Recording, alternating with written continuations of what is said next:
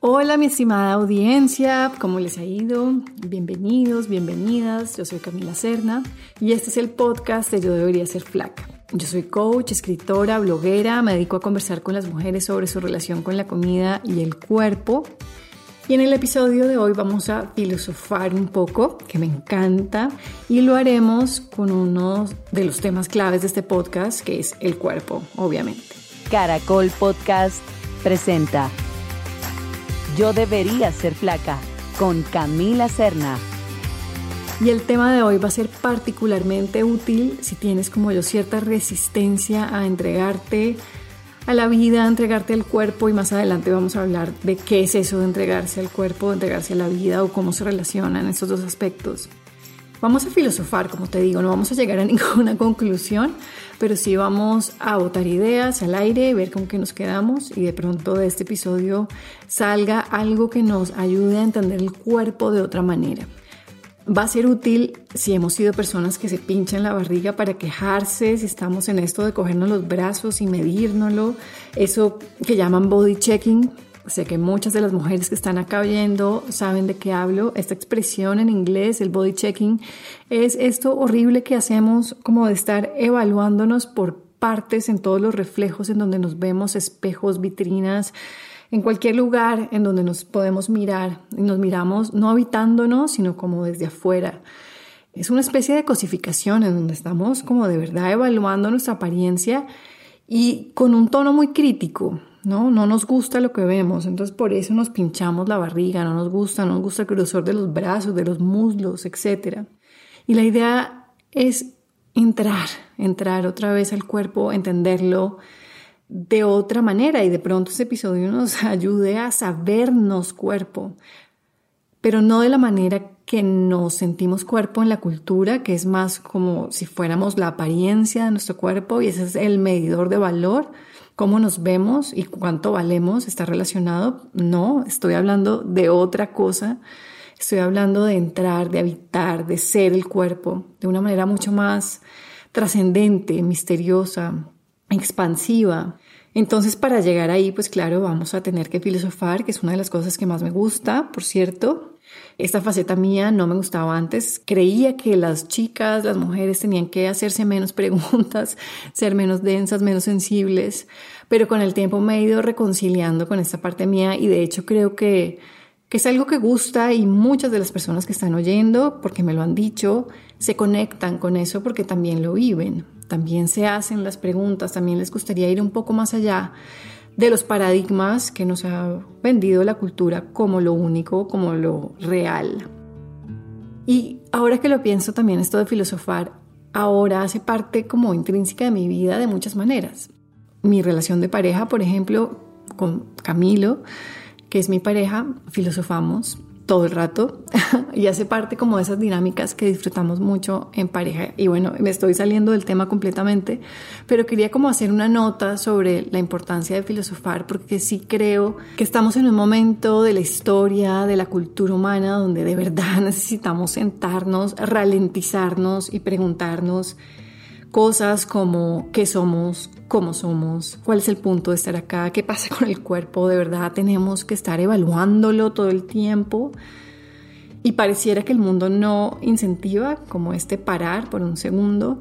De hecho, el otro día me metí a TikTok y les cuento que yo estaba negada a mirar esa aplicación, pero no nunca puedo decir de esta agua no beberé. Entonces, pues ahí estaba en TikTok, abrí una cuenta y estaba mirando cómo funciona.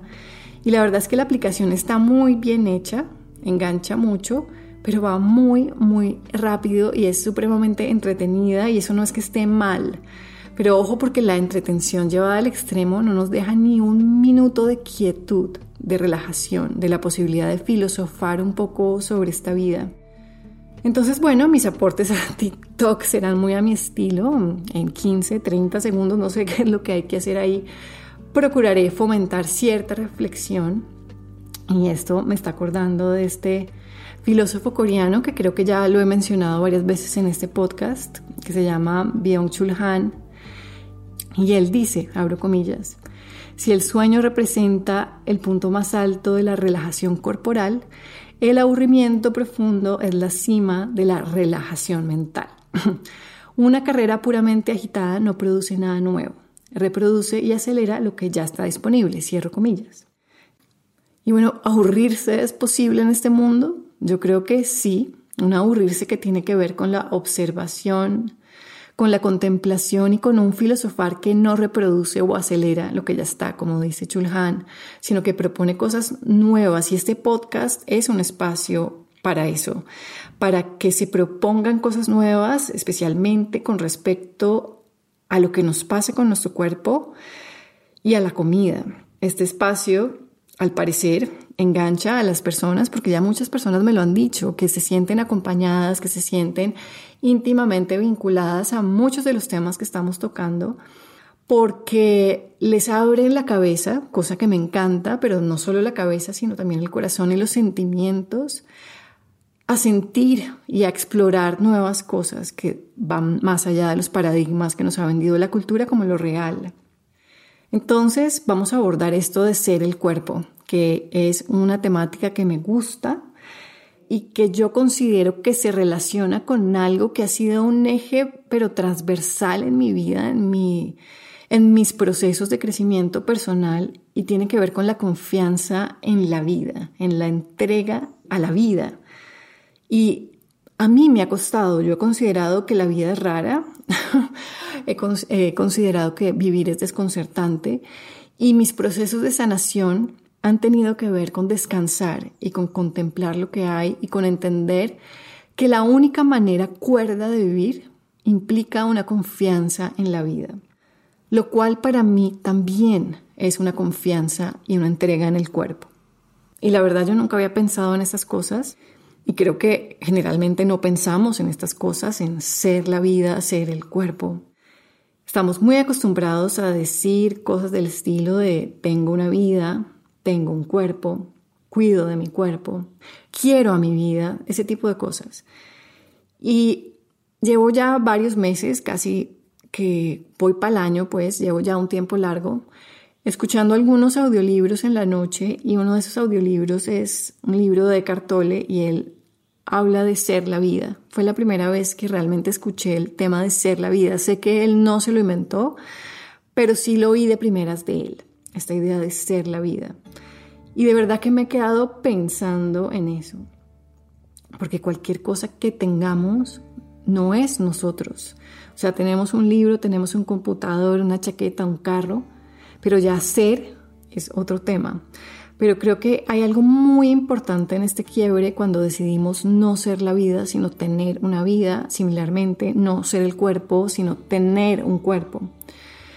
Es este paradigma materialista que ha dado forma a la manera como nos relacionamos con el mundo en general.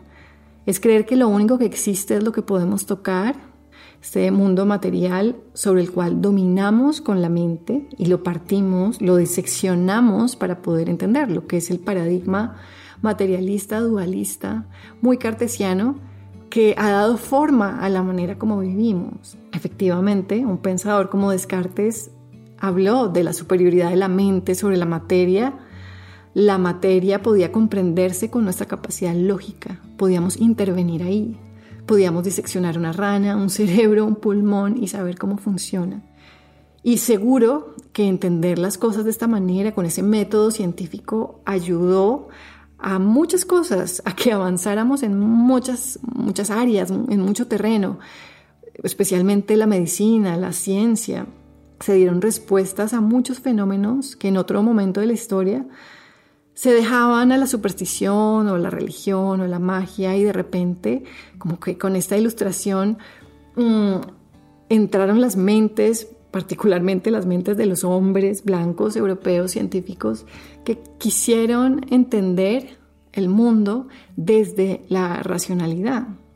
Creo que sí hay algo nuevo que se propone, ya llevamos un buen tiempo yendo de la conexión mente-cuerpo, todo esto, pero creo que podríamos inclusive ir más allá, porque ya en este punto un paradigma holístico pues puede funcionar, claro, para muchas cosas. Lo holístico hace referencia a la manera como se relacionan elementos de formas complejas, pero de verdad que creería que no hay división. Eso es algo que filosofamos Camilo y yo mi pareja todo el tiempo sobre todo es lo mismo y no hay una división mente-cuerpo.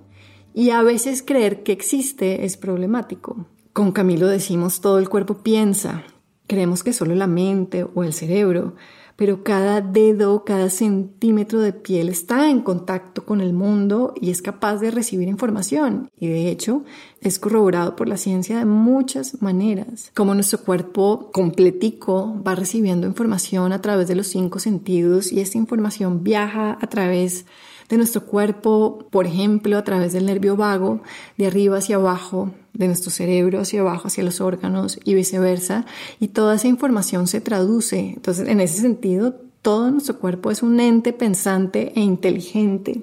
Y, y, bueno, ¿y para qué pensar en todo esto, en ser la vida, en ser el cuerpo? Creo que la distancia que se genera cuando creemos que tenemos un cuerpo ya es suficiente para creer que hay algo superior, en este caso una mente superior que es la que sabe, ¿no? la que va dirigiendo toda la ruta. Así queramos cuidar del cuerpo, decimos voy a cuidar del cuerpo, se implica que hay una jerarquía, o sea, yo soy la cuidadora, la que sabe cómo cuidar de un cuerpo que está a mi disposición. Similarmente con la vida, decimos tenemos una vida, pero si lo pienso en mi propia vida, tal vez esta distancia no me permite la relajación, completa que busco con la vida porque estoy yo parada frente a la vida. Hay dos sujetos, yo y la vida.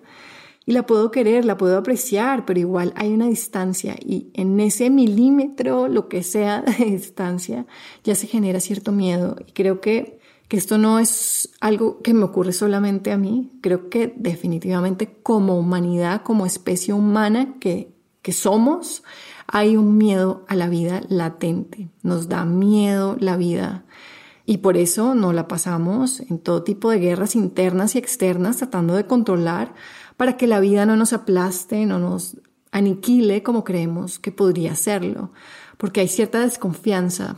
No se nos ocurre que nosotros mismos seamos esa vida, ese impulso. Decimos cosas como la vida me quitó, la vida me dio.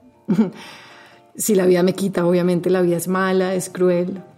Y así es difícil relajarse, confiar por completo en la vida y pueden oír mi episodio sobre la ansiedad que grabé hace unos episodios, hace un tiempo, porque es difícil creer que la vida no es confiable, que algo malo está por pasar a la vuelta de la esquina. Eso es la ansiedad, vivir en esa anticipación y um, toda esa actividad mental que se proyecta al futuro, que imagina, que catastrofiza, que se imagina ya que lo peor va a pasar, que asume una cantidad de cosas. Y bueno, ahora imaginemos lo interesante de sentirnos la vida, algo que somos. El otro día vi un episodio de Netflix de una serie que se llama Conexiones sobre el polvo y les voy a contar porque me pareció increíble en este episodio que se muestran ejemplos de cómo los fenómenos en el planeta Tierra están interconectados, incluyéndonos. Bueno, en este episodio hablaban del polvo y el presentador se fue a África a una laguna seca, que ya está seca, se secó hace unos miles de años, y en este espacio enorme que hay fósiles y algas ya fosilizadas, pues el viento las levanta y las lleva a través de los mares, donde hacen varias paradas. Por ejemplo, en el mar hay un lugar donde se cruza con una zona donde nacen huracanes y el polvo perfora los huracanes para que estos pierdan eh, su potencia. Entonces, cuando llegan a las costas de América, de Estados Unidos, donde sea que vayan a llegar, están más suaves y esto impacta a las familias, impacta a las personas de estos lugares, el polvo. Y este polvo también viaja, por ejemplo, al Amazonas. Y eso nos muestra el presentador, como este, esta nube gigantesca que no vemos, pero que ahí está y que atraviesa el planeta, llega al Amazonas y le proporciona a la tierra del Amazonas, que no es tan fértil increíblemente, le proporciona los nutrientes que le hacen falta para que pueda ser así de verde y de maravillosa como es toda esta región. Y me pareció increíble ver cómo esto ocurre así y si pensáramos que somos la vida, tendríamos que pensar que somos parte de eso mismo. Y hay algo muy confiable cuando miramos la naturaleza, sus procesos. Como no hay errores, inclusive cuando están todos estos ciclos de muerte y de vida y de renacimiento, pero todo eso es muy confiable y si lo pudiéramos integrar a nuestra vida y saber que somos también eso, Y similarmente también somos el cuerpo, porque si no somos el cuerpo, nos pasan cosas como que nos enfermamos y culpamos a nuestro cuerpo, decimos que nuestro cuerpo es deficiente, que no sabe, que nos toca un cuerpo malo. Pero si entendiéramos que somos el cuerpo, así como somos la vida, había una integración con todas las cosas que van pasando, un fluir que nos permitiría una presencia distinta, creo yo. Y todos estos son temas que estoy desarrollando en un escrito nuevo que estoy haciendo, que me parece muy importante en este punto porque ya he oído demasiadas historias de mujeres que me buscan y que no se sienten el cuerpo así como me pasa a mí también, sino que se sienten su apariencia, se sienten que su valía está por ahí y, y caemos en el body checking, caemos en las dietas, caemos en pausar nuestra vida por completo porque estamos a la espera de ese cuerpo futuro perfecto que nunca llega y no, no estamos entendiendo la dimensión de lo que somos como especie humana, como parte de la vida, parte de la naturaleza. Y yo creo que si lo entendiéramos así fuera un milímetro de comprensión, absolutamente todas las estructuras de las dietas, todas esas cosas que nos aprietan, nos constriñen, se caerían en un instante. Todo esto obviamente lo sigo explorando en mi propia vida, solo te quería comentar algunas de las cosas que estoy pensando para ver si algo te llama la atención, te prende la curiosidad y de repente se te ocurre que también podrías ser la vida. Y pues bueno, también te quiero contar que estoy abriendo un grupo de Telegram que es gratuito, ya lo conté en el podcast pasado. Telegram es una aplicación tipo WhatsApp, es muy segura, solo hay que descargarla en el teléfono. Estoy abriendo un grupo de apoyo que es gratuito y quisiera reunir mujeres en este grupo para que conversáramos un poco. Ahí estoy pensando compartir reflexiones, también escuchar a la audiencia qué preguntas tienen. Ahí me pueden hacer preguntas que puedo abordar en el podcast también. Entonces, si les interesa, el link está en las notas de este episodio. Nos vemos en un próximo episodio del podcast de Yo debería ser flaca. Tenemos una entrevista maravillosa con una chica que quiero mucho, que se llama Andrea, y ella nos va a estar contando de qué es lo que pasa cuando se hacen las paces con el cuerpo, cómo se transforma la vida, qué es lo que se libera, cuánta energía queda disponible. Todo eso lo vamos a oír de Andrea. Nos vemos pronto. Chao.